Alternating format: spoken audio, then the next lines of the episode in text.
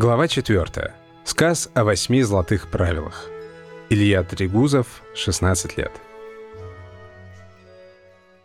В славном городе Красном Ярушке жил да был Илья, добрый молодец. Добрый молодец, мастер истины электрических дел. Теслы ученик. Да собрался Илья в путь дороженьку. В путь дороженьку, да нелегкую. На работушку в тридевятое, в тридевятое да с половиную — в полюс царствия золотодобычу, да умения свои показать применить. Путь дороженька непроста была. Через лес тайгу, через реки холмы Долго шел Илья по тропе лесной. Отдохнуть решил, под могуч сосной. Видит, заюшка под сосной сидит. Притаился зверь, ушки навострил. Увидал Илью, молвит голосом, молвит голосом, да человеческим. «Ты куда, Илья, сквозь леса идешь? Сквозь леса тайгу, реки и холмы?» Отвечал Илья. «Путь я свой держу в полюс царствия, да на работушку». «Мастер славный ты!» — молвит Заюшка. «Дам тебе золотой совет. Пристегнись, Илья, ремнем в транспорте. Да по телефону, не разговаривай». «Благодарствую тебе, серый Заюшка, за совет твой добрый золотой». Поклонился Илья зверю чудному, да продолжил путь через лес тайгу. Долго шел Илья по тропе лесной. Слышит, реченька бурлит водами. «Дай напьюсь воды», — мастер думает, выходя к реке, бурной,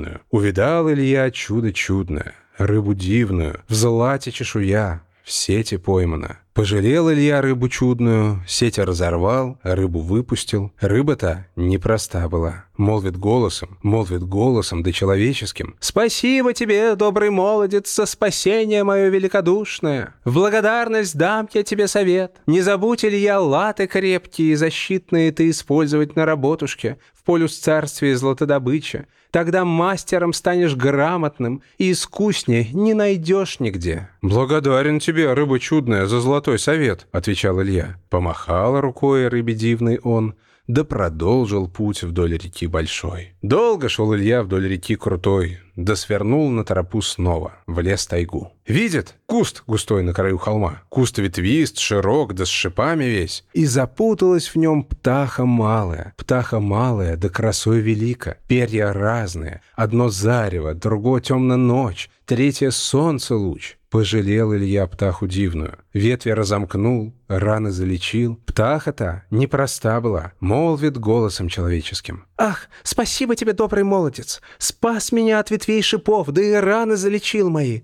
В благодарность за спасение дам тебе золотой совет. Соблюдай, Илья, ты все требования, всей политики полюс царствия, до стандартов всех, да и процедур». «Благодарствую тебе, птаха дивная, за совет твой добрый, добрый золотой». Помахал рукой птахи чудный он, да продолжил путь по холмам крутым. Долго шел Илья по холмам крутым. Видит он, камень впереди. А на камне том да написано. «Коли прямо, добрый молодец, ты продолжишь путь, то во враг большой попадешь, да не выберешься, а налево пойдешь, добрый молодец, в западню большую точно попадешь, а направо путь, в полюс царствия, в полюс царствия золотодобычу». Очевидно ведь здесь решение.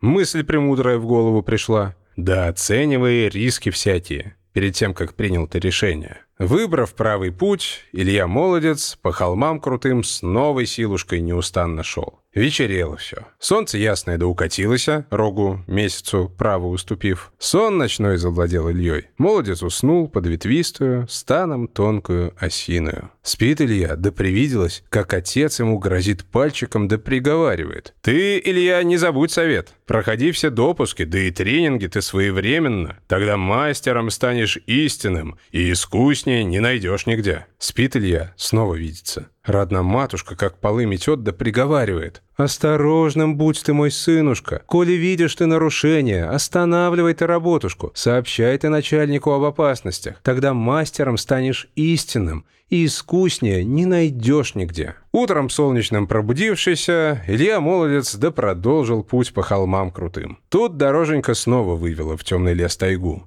Величавых древ, маховой ковер. Долго шел Илья по тропе лесной.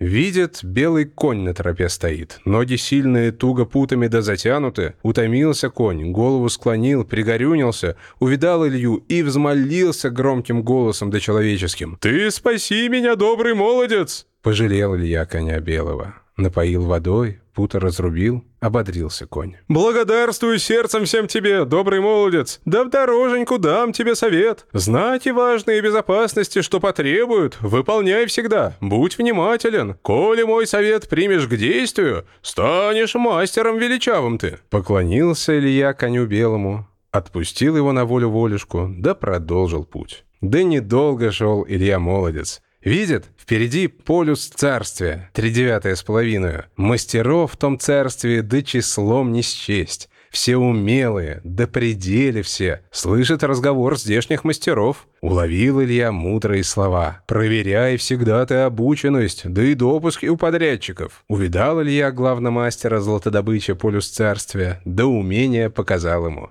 А умения Ильи Мастера, да искусные, электрические, ловко токами управляющие испытания Илья выполнил, да и ахнули все, кто видел то. «Вижу ты, Илья, свое дело знаешь», — молвил главный мастер полюс царствия. «Знаешь ли ты, добрый молодец, главное правило полюс царствия?» Призадумался Илья молодец, да и молвит он главному мастеру. Пристегнись ремнем, коли в транспорте, да по телефону не разговаривай. Не забудь использовать латы крепкие, латы крепкие да защитные. Соблюдай же требования всей политики полюс царствия, да стандартов, процедур. Оцени же риски всякие перед тем, как приняло решение. Своевременно, без опоздания, проходи все допуски, тренинги. Коли видишь ты нарушение, останавливай ты работушку. Об опасностях сообщай скорей. Знаки разные безопасности выполняй всегда. Будь внимателен. Проверяй всегда ты обученность, да и допуски у подрядчиков. Удивили же главного мастера все умения добромолодца. Мудрые слова, славные навыки. Да работушку, дело важное, дело важное, очень трудное, предложил он Илье. И работал Илья в полюс царствия золотодобыча. Умения свои во благо применял. Да и мастером стал он истинным. И искуснее не найдешь нигде.